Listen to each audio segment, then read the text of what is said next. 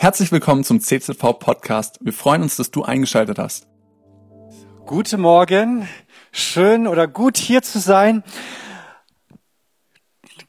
Ich wollte mich noch kurz vorstellen. Du hast ja schon ein paar Sätze zu mir gesagt, Pastor. Mein Name Benjamin. Ähm, tatsächlich war ich einige Jahre dein Jugendpastor gewesen im schönen Odenwald, ähm, in Brenzbach. Sehr gute Zeiten dort gehabt. Ähm, ich bin verheiratet mit Giuseppina, einer Italienerin, und wir haben drei kleine Kinder im Alter von fünf, vier und zwei. Ich habe gesehen, ein paar ganz junge sind auch hier, also so ein bisschen in der, der Richtung. Ähm, schön euch zu sehen. Ähm, und das Thema ist ja spannend mit Heimat. Ich habe das überschrieben heute mit Komm nach Hause und versöhne dich. Und ich war im Juli zum Beispiel in meiner Heimat. Ich komme nämlich eigentlich aus Ostfriesland, also ganz im Norden. Ähm, ich habe dort in meiner Heimatgemeinde gepredigt. Und bevor der Gottesdienst anfing, bin ich noch so um die Ecke die Straße entlang gelaufen und habe mich dort in einen Bäcker hingesetzt, habe mir dort einen Cappuccino bestellt, mich draußen hingesetzt und neben mir, da war so ein Tisch und dort saßen zwei ältere Frauen, die sich unterhalten haben. Und schließlich kam eine weitere Frau, ähm, die gerade ähm, ihr Morgenspaziergang gemacht hat, vorbei mit ihrem kleinen Hund. Und ich bin überhaupt kein Hundekenner, aber ich glaube, das war ein Dog Terrier oder sowas ähnliches. Und ähm, fing dann an, mit den beiden Frauen ins Gespräch zu kommen. Die kannten sich. Und die hatte diesen Hund noch gar nicht so lange anscheinend, so wie ich das gehört habe. Und sie fing dann an, so ein bisschen eigentlich, ja, sich über den Zustand mit ihrem Hund zu beklagen, über zu jammern. Sie hat sich den Hund eigentlich ähm, geholt, damit sie jemanden hat, mit dem sie kuscheln kann. Aber der Hund wollte gar nicht kuscheln. Ähm, sie hat den, nur wenn es dann um zum Fressen ging und so weiter, kam der vielleicht ein bisschen an, konnte ein bisschen mit dem kuscheln, aber sobald er fertig war, ist er wieder abgezogen. Und ich wusste in dieser Situation nicht, soll ich jetzt lachen, soll ich weinen, weil ich fand es irgendwie auch traurig, weil du hast gemerkt dann im Gespräch, naja, eigentlich sehnt sie sich nach Wärme. Sie hat sich den Hund genau, warum hat sie sich diesen Hund geholt? Genau aus diesem Grund. Wärme, Geborgenheit, jemanden, der da ist, sie ist nicht mehr so alleine. Ähm, und ähm, eigentlich tat mir diese Frau leid, muss ich sagen, weil sie ja auch ähm, offensichtlich hier mit Einsamkeit auch zu tun hat. Und wenn ich über Heimat nachdenke, dann geht es eigentlich auch darum, dass man einen Ort hat, wo man, wo es warm ist, wo andere Menschen da sind, wo man sich geborgen fühlt, wo man gerne ist.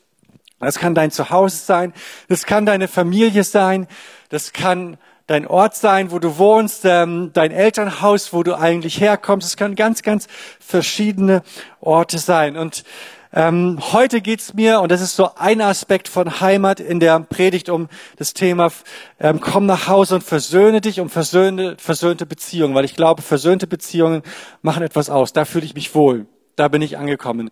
Da bin ich gerne. Da empfinde ich Heimat.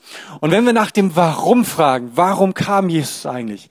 Was war der Grund, weshalb er zu uns gekommen ist? Dann kam er mit dem einen Ziel, um uns eine Heimat zu geben. Er rettete uns, damit wir eine Heimat haben im Himmel, damit wir eine Familie haben, damit wir Gottes Liebe auch erleben und diese Geborgenheit finden, diese Wärme finden und auch diese Versöhnung und diese versöhnten Beziehungen haben. Nun ist es so, viele haben, auch wenn sie viele Jahre vielleicht im Glauben sind, durchaus auch Mühe, diese Retterliebe und diese Versöhnung für sich anzunehmen.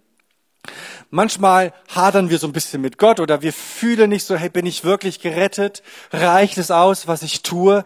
Ist es wirklich genug? Bin ich gut genug? Ist so eine Frage, die viele haben. Reicht es vor Gott aus? Und diese Frage kenne ich auch. Vor allen Dingen so, ähm, in meiner, in meiner jungen Erwachsenenzeit oder auch als Jugendlicher habe ich mir die Frage gestellt, vor allen Dingen dann, wenn ich versagt habe, liebt Gott mich wirklich? Reicht es aus? Brauche ich wieder neu die Vergebung? Sicherlich brauche ich auch Vergebung dafür. Ähm, aber manchmal hat man ja so das Gefühl, na ja, ähm, das ist jetzt ganz schlimm und eigentlich muss ich wieder mich ganz zu neu zu Gott mich wenden. Und das hat eine Weile gedauert, bis ich verstanden habe, egal was passiert, ähm, egal was ich mache, Gott nimmt mich trotzdem an. Wie mit meinen Kindern. Ja, meine Kinder, ähm, die, die sind ja klein. Gell? Ich weiß nicht, wer Kinder hat und das kennt, aber sind die immer lieb? Sind die immer brav? Ähm, ja, eure wahrscheinlich schon. Meine sind es garantiert nicht. Also wenn, die können echt mal Dinge machen, die können sich schlagen, die können Dinge verbocken, also die können sich auch richtig gut streiten, die können die Eltern auf die Palme bringen, das können die, die wissen auch, welche Hebel sie wo und wie ziehen müssen, also die haben da schon ihre Sachen drauf. Aber ich krieg's einfach nicht hin, egal was ich, was ich tue, sie weniger zu lieben. Ich schaffe es einfach nicht weiß nicht, wie dir es geht oder wie es euch geht, aber ich krieg's einfach nicht hin, sie weniger zu lieben. Vielleicht hat ja noch jemand einen Tipp für mich, aber das kriege ich einfach nicht hin. Und so stelle ich mir auch Gott vor. Hey, er nimmt uns in seine Familie auf, egal was wir verbocken, er nimmt dich und mich so an, wie wir sind. Aber ich habe dieses damit durchaus auch Schwierigkeiten gehabt, das zu verstehen, dass Gott so ist.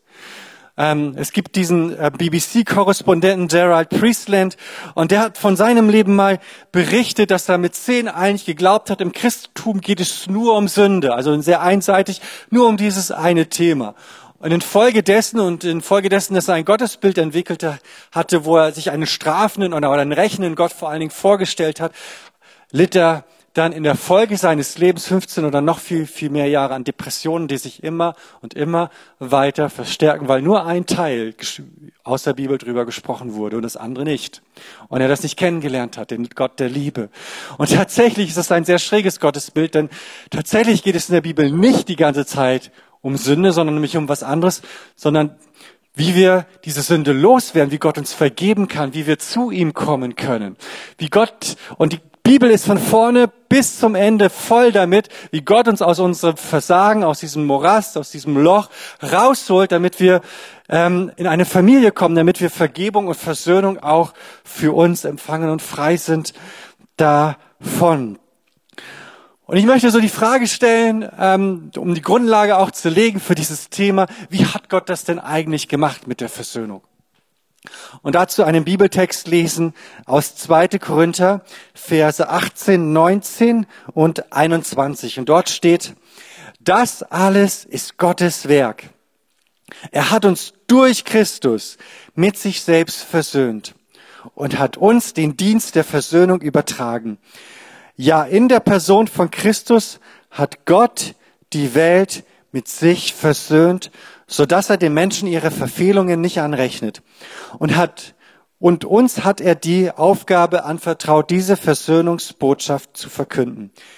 Den, der ohne jede Sünde war, hat Gott für uns zur Sünde gemacht, damit wir durch die Verbindung mit ihm die Gerechtigkeit bekommen, mit der wir vor Gott bestehen kümmern kümmern. Und das erste Gedanke, und das ist auch der, für mich einer der zentralsten Gedanken ist, Gott hat sich um alles gekümmert.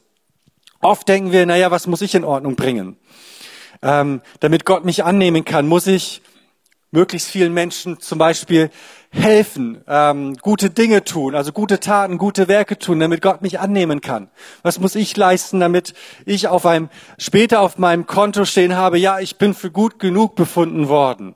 So, das ist ein Gedanke, den wir manchmal haben. Manchmal denken wir, ich muss doch heilig genug leben, ja, aus eigener Kraft und darf möglichst keine großen ähm, Dinger mir erlauben, vielleicht kleine, da schaut Gott drüber weg, aber ansonsten und so weiter, damit Gott mich annimmt. Oder wir denken, ja, ich muss möglichst viel Zeit in einem Gebet oder in Bibellesen nehmen oder auch einen Lobpreis. Und das ist absolut richtig, das darf man machen, aber es hat keine Auswirkung darauf, ob Gott mich annimmt oder nicht.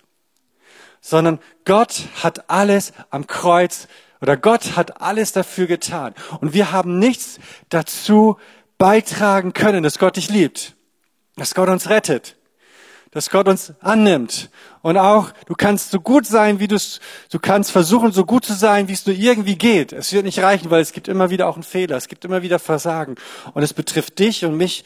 Und wir sind, keiner von uns ist absolut perfekt. Ich liebe dieses Zitat von William Temple. Und er sagte Folgendes. Alles ist von Gott. Das Einzige von mir selbst, was ich zu meiner Erlösung beitrage, ist die Sünde, von der ich erlöst werden muss. Es ist der einzige Beitrag, den du leisten kannst, zum Beispiel. Ja, das Einzige, Den einzigen Beitrag, was, den du bringen kannst, damit du erlöst wirst, ist die Sünde. Und nun nicht falsch verstehen, das ist kein Freibrief zu tun und zu lassen, was man will, zu sündigen und so weiter. Das meine ich damit überhaupt nicht. Wir sollen natürlich, ähm, wir sollen unser Leben verändern lassen und unser, unser Leben soll Gott wohlgefällig sein. Aber wir können, und das drückt es so gut aus, wir können nichts dafür tun, dass Gott dich, dass Gott mich annimmt. Du kannst nichts dafür tun. Nur die Sünde, die du dazu beiträgst, macht es erforderlich, dass du erlöst wirst und dass Gott dich erlösen kann. Und dann ist es so, wie hat Gott das gemacht? Wie sah das genau aus? Wie müssen wir uns das vorstellen? Ähm, und das ist ja vor 2000 Jahren geschehen, als Jesus auf die Erde kam. Er hat es durch Jesus Christus realisiert, dass wir gerettet werden können. Da ist Jesus ans Kreuz gegangen, nicht du. Er ist diesen, er hat er ist diesen Weg des Menschen gegangen und hat die Sünde auf sich geladen. Ähm, dort heißt es in dem Bibelvers, in der Person von Christus hat Gott, das heißt, Gott war auch in Christus drin. Also Jesus war Gott. In der Person von Christus hat Gott die Welt mit sich versöhnt. In der Person von Christus. Die Sache ist, alles ist bereits geschehen vor 2000 Jahren an diesem Kreuz. Jesus kam, sah und siegte, wollte ich schon sagen, ja. Er kam, sah und siegte, er ging an dieses Kreuz, er nahm deine und meine Schuld auf sich. Ähm, negativ ausgedrückt könnte man sagen, Gott beschloss, unsere Übertretungen nicht mehr, unsere Versagen, unsere Schuld, unsere Fehler nicht mehr zuzurechnen. Ich weiß nicht, ob jemand hier Punkte in Flensburg hat. Hat das jemand? Ja, du traust dich. Das finde ich richtig gut das feiere ich, Ehrlichkeit, ja. Richtig gut. Ähm, und jetzt stell dir, also ich hatte zum Glück noch keine, ich habe es noch nicht geschafft, immer noch knapp dran vorbei vielleicht, ich weiß nicht. Und nun stell dir vor, du hast Punkte in Flensburg und nun werden sie auf Null gestellt. Nichts mehr vorhanden. Und genau das ist das, was passiert ist. Wir haben Punkte bei Gott sozusagen, da ist diese Schuld da.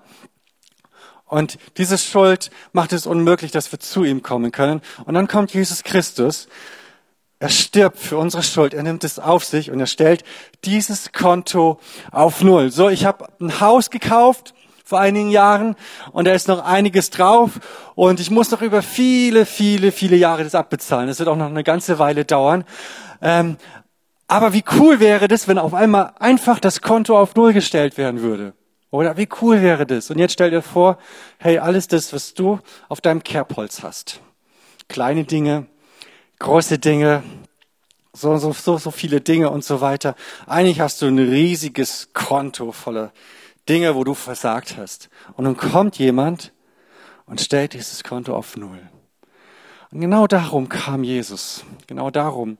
Das war die Warum-Frage, um das auf Null zu stellen damit wir Heimat finden, damit wir zu ihm kommen können, damit wir zu seinem Reich gehören, damit wir Teil seiner Familie werden. Ich hatte, 2019 war das, ähm, da war ich gerade in der Life Church in Schwäbisch Hall und dann wollte ich los zu einem Mitarbeitergespräch und bin dann ähm, in mein Auto hineingestiegen und ich war irgendwie sehr gestresst.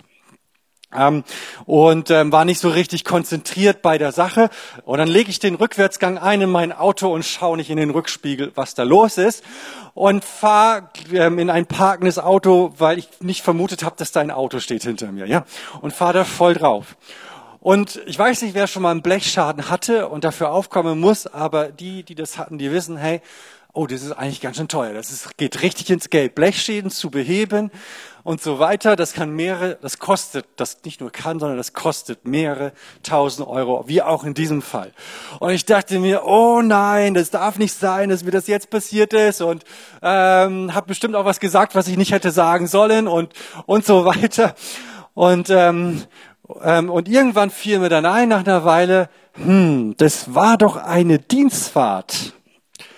Und wir sind ja in der Volksmission, ja, und das, das ist richtig cool in der Volksmission, dieser Gesamtverband, die haben tatsächlich dafür eine Abdeckung, ja, eine Versicherung, die dafür aufkommt, wenn Mitarbeiter, ich glaube sogar ehrenamtliche Mitarbeiter, ähm, aber auch Angestellte, wenn bei einer dienstlichen Angelegenheit, wo sie mit dem Auto hinfahren müssen, dann diesen Schaden übernimmt. Und habe ich nachgefragt und dann war dem tatsächlich so. Das war richtig gut. Und das ist genau das gleiche Ding mit dem, was am Kreuz passiert, ob, passiert ist. Obwohl es mein Verschulden war, obwohl ich es verbockt habe, ich unaufmerksam war, warum auch immer, ähm, ging das nicht auf mein Konto, sondern auf das Konto der Volksmission. Richtig cool. Und so ist es auch bei Jesus. Unsere Schuld, egal was wir verbockt haben, wenn wir Kinder Gottes sind, wenn wir Jesus angenommen haben, ja, eigentlich ist es dein Verschulden und so weiter, aber dann ist es passiert mit Jesus Christus. Er kam auf diese Welt aus Liebe, um dir eine Heimat zu geben. Und er stellt dein Konto auf Null. Er übernimmt diese Schuld für dich, damit du, und dein Konto ist auf Null, damit du Zugang hast zum, zu Gott. Das heißt, statt es uns anzurechnen, unsere Schuld, unser Versagen, machte Gott den sündenlosen Jesus, so heißt es hier, mit unseren Sünden zur Sünde. Jesus wurde für uns zur Sünde, für deine und meine Schuld. Und der Theologe Emil Brunner, der drückte das mal so, so aus mit dem Wort Rechtfertigung. Rechtfertigung heißt, äh, wir wurden gerecht gemacht von etwas, wo wir verschuldet hatten, ja? Und wir sind frei davon. Er sagt, Rechtfertigung ist dieses Wunder, dass Christus an unsere Stelle tritt und wir an die Seine. Und das einfach ein bisschen die Grundlage, wo ich euch ein bisschen mit hineinnehmen will, bevor ich jetzt zu den drei Punkten gehe, die mir eben wichtig sind für heute, damit es jetzt auch praktisch wird für dich und mich. Aber ich möchte dir sagen, du kannst dir deine Rettung nicht selber verdienen nicht durch deine, nicht durch ein heiliges Leben. Und gegen ein heiliges Leben ist nichts einzuwenden. Das ist gut, ja. Aber wir können uns unsere Rettung nicht verdienen, nicht durch gute Taten. Nicht durch viel beten, viel äh, singen oder Lobpreis machen oder viel ähm, Bibel lesen. Auch das ist gut, gar keine Frage. Aber dadurch werden wir nicht gerettet, sondern allein, es ist alles Gottes Werk. Wir haben nicht ein kleines Stück dazu leisten können, dass er uns annimmt und Teil, wir Teil seiner Familie werden. Ich möchte uns drei Punkte auf den Weg mitgehen. Der erste ist deshalb das Thema Versöhnung. Versöhne dich mit Gott. Das ist die Grundlage. Da fängt alles für dich und für mich an. Römer 5, Vers 10. Wir sind ja mit Gott durch den Tod seines Sohnes versöhnt worden, als wir noch seine Feinde waren dann kann es doch gar nicht anders sein, als dass wir durch Christus jetzt auch Rettung finden werden. Jetzt, wo wir versöhnt sind und wo Christus auferstanden ist und lebt. Und unser Verhältnis wird hier zu Gott folgendermaßen beschrieben, noch bevor wir ihn kannten, als Feinde, als wir noch seine Feinde waren, als wir noch fern von ihm waren. Ähm, das Gegenteil von Versöhnung kann man auch als Entfremdung bezeichnen. Man ist entfremdet voneinander, man ist sich fremd. Also entweder man ist sich nahe, man steht sich nahe, oder man ist sich einander ferne. Man kann sich, man kann in einer Familie zwar nahe beieinander sein, aber man kann sich innerlich entfernt haben. Man kann unter einem Dach leben. Man kann in einer Ehe sein und man kann sich voneinander entfernen. Wie fühlt sich das eigentlich an, entfremdet zu sein, fern zu sein. Ich weiß nicht, ob du schon mal oder nicht dazu zu gehören. Wie fühlt sich das an? Zum Beispiel, du warst mal auf einer Feier, auf einer Party und du kanntest niemanden. Und es hat auch niemand wirklich mit dir gesprochen. Wie fühlt sich das an? Ja, du, äh, man hat sich in seiner Familie entfernt. Wie fühlt sich das an? Oder du kommst in eine Gemeinde, du bist fremd, niemand spricht dich an und du fühlst dich eigentlich, hey, ich fühle mich total weit weg und nicht angenommen. Fühl, oder man kommt aus einem ganz anderen Land ähm, und ist aus welchem Grund auch immer und ist jetzt in diesem Land aber keiner will so richtig mit dir was zu tun haben, keiner spricht mit dir. Stell dir vor, du müsstest in ein anderes Land gehen und umziehen oder in eine andere Stadt. Du ziehst um, ähm, kommst von Ostfriesland nach Hohenlohe und du merkst, die Menschen sind da ganz anders. Und umgekehrt vielleicht auch, ein Hohenloher kommt noch aus Friesland und merkt, hey, die sind da ja ganz anders. Wie fühlt sich das an? Und mit Gott wird diese Entfremdung überwunden, als wir noch seine Feinde waren, als wir noch entfremdet sein. Und dann gibt er uns Kindschaft. Dann gibt er uns durch Jesus Zugang zu ihm. Durch Jesus haben wir Zugang zur Familie, haben wir Zugang dazu. Und er lässt uns Teil seiner Familie sein. Und wie ist das so in einer Familie, wenn man jetzt zum Beispiel Kinder hat? Mama, Papa, Kinder und so weiter. Oma, Opa, bei uns wohnen sie auch in der Nachbarschaft. Also meine, meine Schwiegereltern, auch Italiener, wohnen in der Nachbarschaft. Wie ist es dann so, wenn man Familie lebt? Und bei meinem Sohn ist es so, wenn der draußen spielt und dann irgendwann reinkommen will und der Haustür klingelt, dann mache ich auf und dann sage ich nicht, du, sorry, geht nicht, ich habe du, ich hab grad kein, ähm, du hast gar keinen Termin bei mir, du musst draußen bleiben. Ja, würde ich nie sagen. Ja, ähm, sondern ich würde ihn natürlich sofort reinlassen. Dann, was er dann macht, ist dann eine andere Frage, ob er in sein Zimmer geht, ähm, ob er, keine Ahnung, mit fünf, was macht man da alles? Ähm, ähm, auf jeden Fall, er braucht bei mir keinen Termin. Ähm, ähm, ich habe immer Zeit oder er kann immer, zumindest, ich habe nicht immer Zeit, aber er kann immer in meinem Haus, er kann rein und rausgehen. Ähm, mein Haus, was uns gehört, gehört eigentlich auch meinen Kindern. Sie können sich fast überall aufhalten sozusagen, vielleicht nicht bei der Schokolade oder bei irgendwelchen anderen Dingen ständig, aber sie können sich überall aufhalten, im Garten, in ihrem Zimmer. Sie können sich was trinken holen. Ähm, wenn sie etwas kaputt machen, hm, naja, muss ich dann auch für aufkommen, all das. All mein Haus, das gehört ihnen. Ähm, und ähm, wenn mein Kind was verbockt, also ich versuche schon, meine Kinder so zu erziehen, dass sie selber Verantwortung für ihr Handeln übernehmen. Und wir versuchen das auch umzusetzen. Aber am Ende und im schlimmsten Fall, wer kommt dafür auf? Der Papa oder die Mama oder Mama und Papa. Und so stelle ich es mir auch bei Gott vor.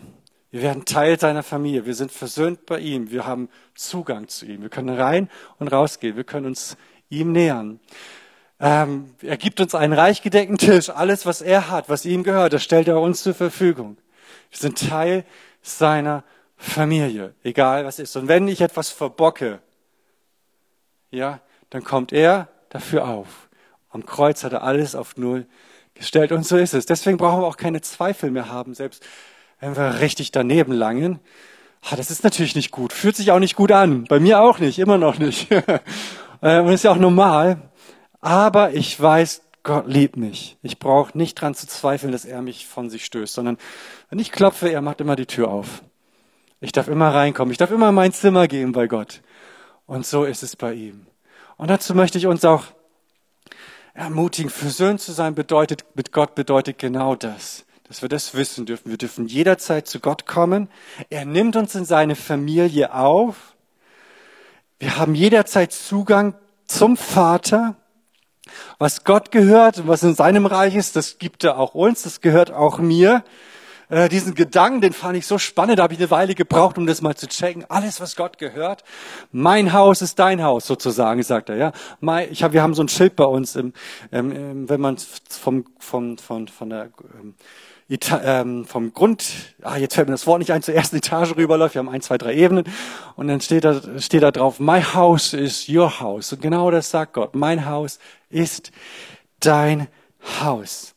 Und im schlimmsten Fall kommt er für, nicht nur im schlimmsten Fall, sondern er kommt für unsere Schulden auf. Und das ist das Beste, was wir erleben können. Das Beste, was wir tun können, ist, dass wir eine Beziehung zu Jesus haben, dass er uns unsere Sünden vergibt, dass wir Versöhnung empfangen haben für unser Leben. Und ich weiß noch, als ich zum Glauben gekommen bin und diese Erfahrung immer wieder mache, es gibt nichts Schöneres, als zu spüren und als zu fühlen, auch in schwierigen Zeiten.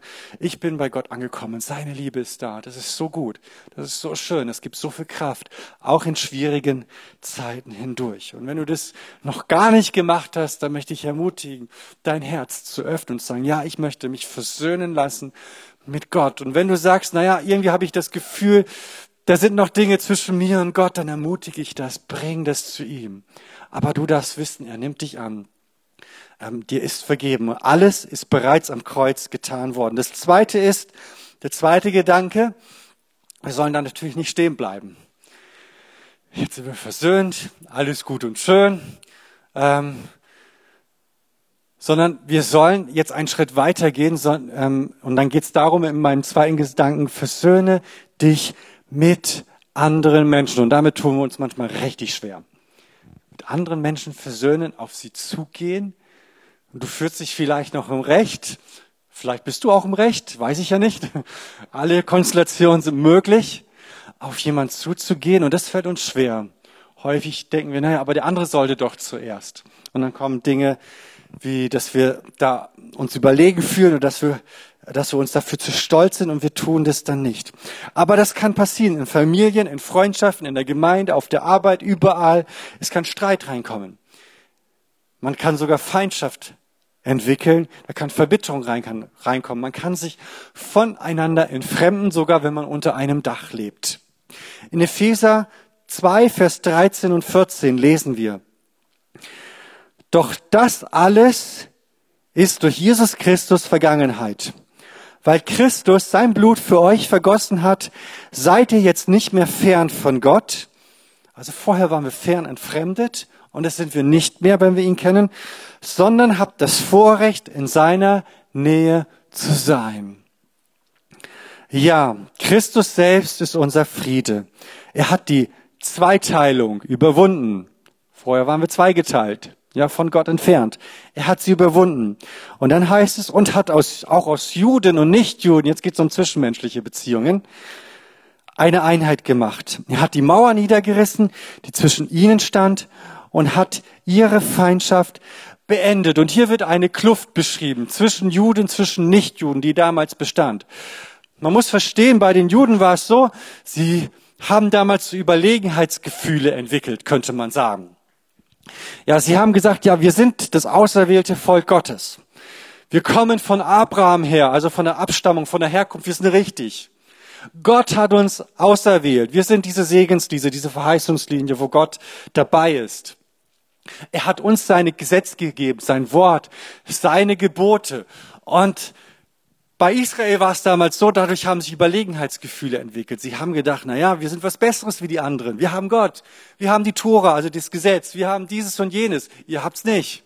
Die anderen Nichtjuden haben es nicht. Und sie haben auf die anderen herabgeschaut in einer nicht guten Art und Weise.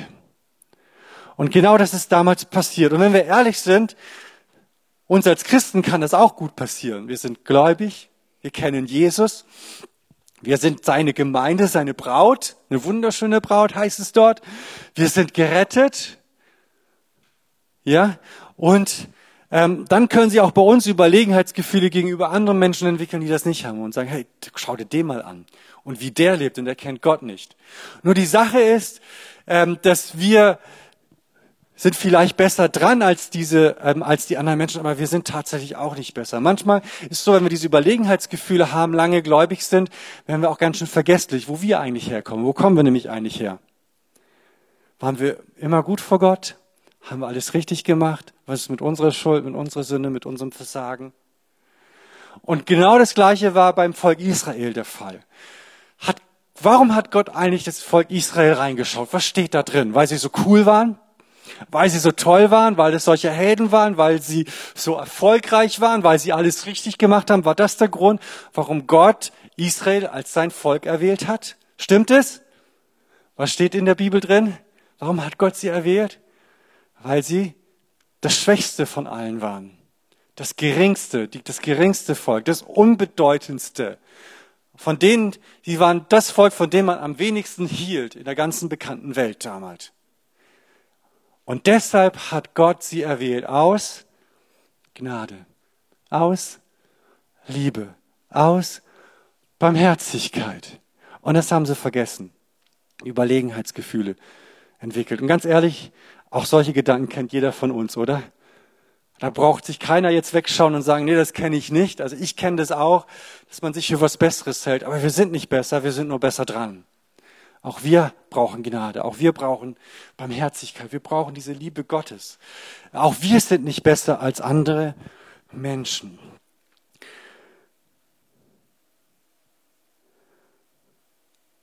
Und das ist ein schwieriger Punkt für viele, aufeinander zuzugehen, Beziehungen zu klären, wenn, wenn man sich verletzt hat. Wenn, oft sind es ja auch Missverständnisse und man checkt es gar nicht.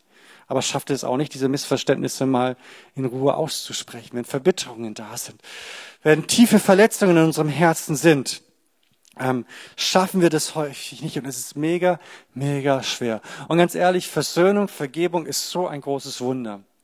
Ist so ein großes Wunder.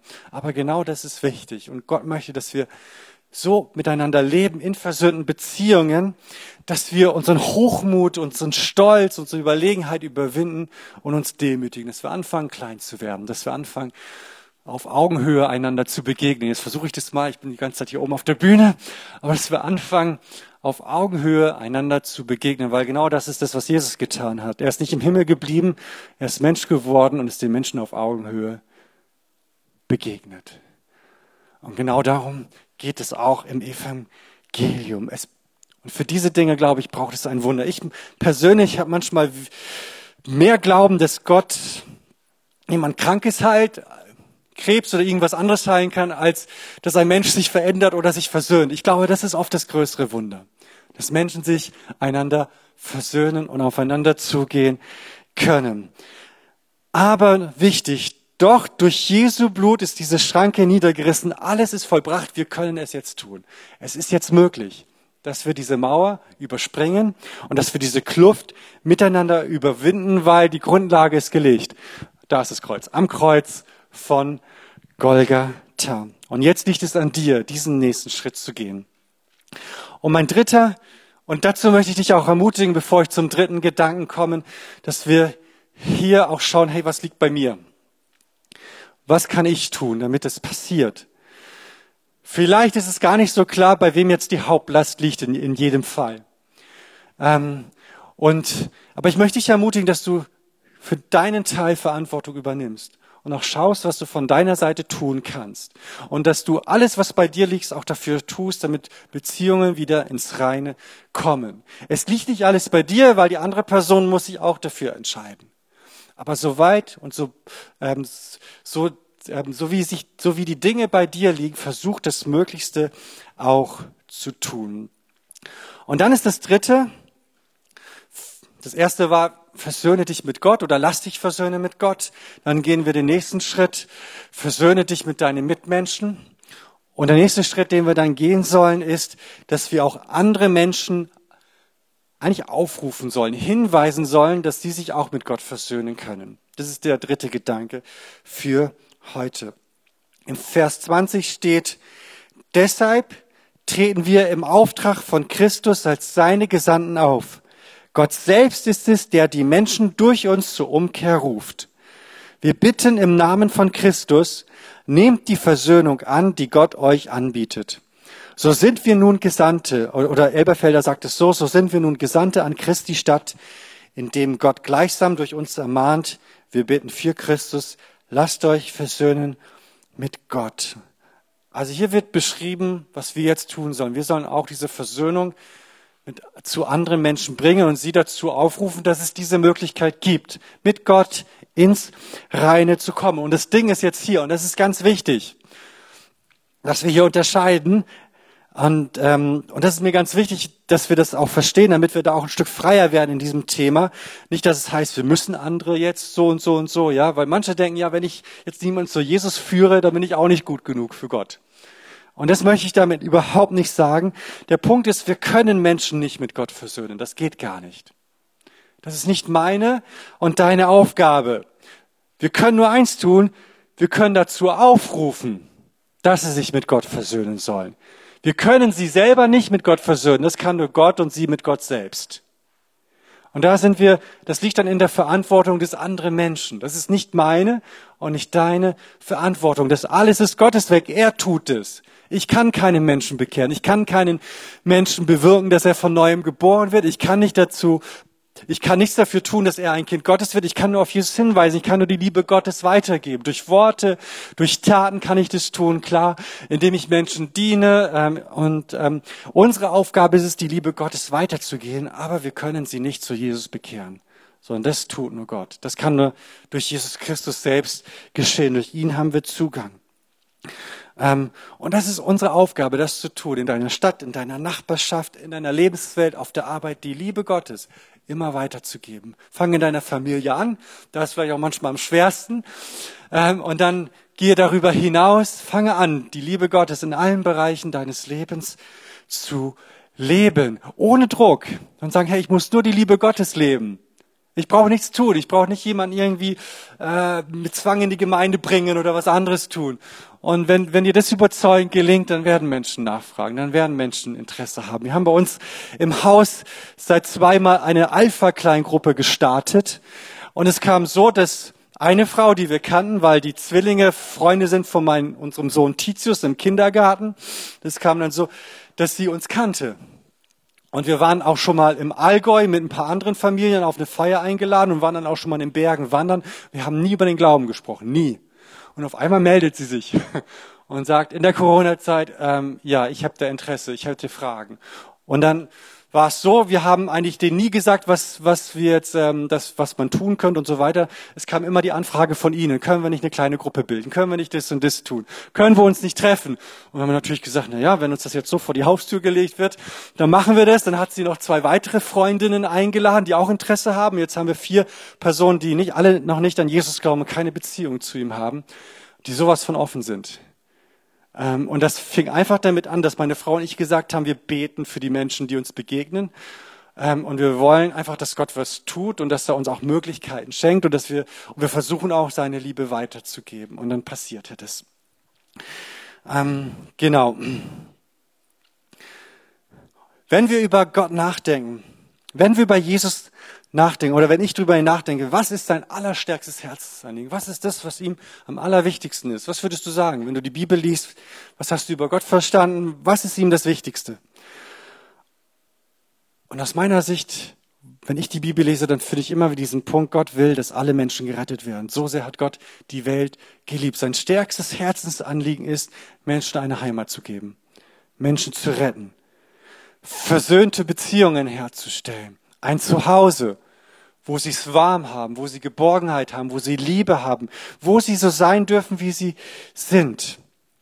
Und mir fällt auf, dass dieser Aspekt und auch von dem, von Gottes Herzen, wenn wir zum Beispiel schon vielleicht eher dann längere Zeit im Glauben sind, manchmal aus unserem Herzen verloren gehen kann. Oder dieses Herzensanliegen nicht mehr so stark bei uns im Herzen drin ist. Ähm, und dann fällt mir auf, wenn jetzt zum Beispiel Menschen neu zum Glauben kommen, die haben das häufig noch viel, viel stärker am Herzen. Die sagen, oh, das ist so toll, was ich gerade erlebt habe, das muss ich unbedingt meinem Freund erzählen. Oder der und jenige aus meiner Familie, der braucht es auch. Und die haben dann häufig dieses Anliegen, dass andere Menschen davon erfahren, viel, viel stärker in ihrem Herzen, als es manchmal bei uns der Fall ist. Ähm, und ich möchte uns ermutigen, wenn das, das der Fall ist, dass wir wieder lernen, dass das, was auf Gottes Herzen ist, wieder in unser Herz kommen, dass wir das wieder lernen, dass wir sagen, ja, wir wollen Gottes Liebe weitergeben. Andere Menschen, ähm, sie dürfen uns nicht gleichgültig sein. Wir möchten auch, dass sie Gott erfahren können. Und ich habe mir so die Frage gestellt, wenn die Retterliebe das stärkste Herzensanliegen Gottes ist, sollte es dann nicht auch unser stärkstes Anliegen sein? Nicht jeder ist ein Evangelist, ganz klar. Aber es sollte doch zumindest unser stärkstes Anliegen äh, sein. Und für mich drückt sich Tiefe im Glauben nicht nur dadurch aus, dass ich viel über Gottes Wort weiß und alles, ähm, alle Bibelstellen zitieren kann. Das ist gut und finde ich auch richtig beneidenswert und lerne auch möglichst viele Bibelstellen auswendig, gar kein Thema. Aber für mich wird Glaube dann tief erstens, wenn wir das tun, was da drin steht. Weil dann habe ich es auch verstanden, dann glaube ich das auch, weil wenn ich es nicht tue, dann glaube ich dem ja nicht wirklich. Funktioniert das wirklich, ja oder nein, ja? Der Glaube zeigt sich eben auch, ob ich es dann ähm, auslebe. Aber auch Tiefe im Glauben zeigt sich für mich auch, wenn Menschen sagen, ja, diese Retterliebe, das ist auch mein Herzensanliegen. Als ich ähm, Zivildienst gemacht habe in Stuttgart, Leonberg, in einer Einrichtung für Drogen- und Suchtkranke war das. Also ich war da nicht Patient, sondern ich war da wirklich Zivi dort in dieser Einrichtung. Und dann war ich in der biblischen Glaubensgemeinde in Stuttgart gewesen. Ähm, und ähm, da gab es immer, das war so 99, 2000, schon eine Weile her. Damals wusste ich noch nicht, welche Schiene ich einschlage mit Pastor oder nicht. Aber das war für mich auch immer sekundär bis heute. Ich möchte eigentlich immer Gott dienen, ob ich Pastor werde oder nicht, ist für mich zweitrangig. Ich will Gott nachfolgen. Das ist für mich first, an erster Stelle. God first, Gott zuerst. Ähm, und da gab es immer einen Punkt im Gottesdienst, und da waren ja so 2000 Leute immer im Gottesdienst da kamen bei mir immer die Tränen, die konnte ich nicht weglassen. Es war immer dieser Punkt, wo dazu aufgerufen worden ist, dass Menschen zu Jesus finden. Ich habe gemerkt, oh, das, ähm, ich wollte trocken bleiben, aber ich habe es nicht geschafft. Ja, ich wollte das, äh, mich zusammenreißen, ich habe es nie hingekriegt. Jedes Mal, wenn aufgerufen worden ist und Menschen das erste Mal ihr Leben Jesus gegeben hat, mir kamen immer die Tränen. Mich hat das so berührt. Und genau das wünsche ich mir, dass wir dass dieses Empfinden haben und sagen, hey, das ist uns so wichtig. Warum? Weil wir Gott lieben und, wenn, und weil wir das lieben, was Gott liebt. Und was liebt Gott? Gott liebt Menschen und Gott will, dass Menschen gerettet werden. Das liebt Gott. Und das ist, glaube ich, etwas, was in unser Herz immer wieder neu fallen muss und manchmal vergessen wird es. Cool, dass du dir unsere Predigt angehört hast. Wir hoffen, sie hat dir geholfen und wir wollen dich ermutigen, auch während der Woche Teil einer Kleingruppe zu werden. Schreib uns einfach eine E-Mail an podcast.czv-kreuzheim.de oder komm einfach am Sonntag in unseren Gottesdienst. Folge uns außerdem auf Facebook oder Instagram für alle weiteren Infos. Wir freuen uns auf dich.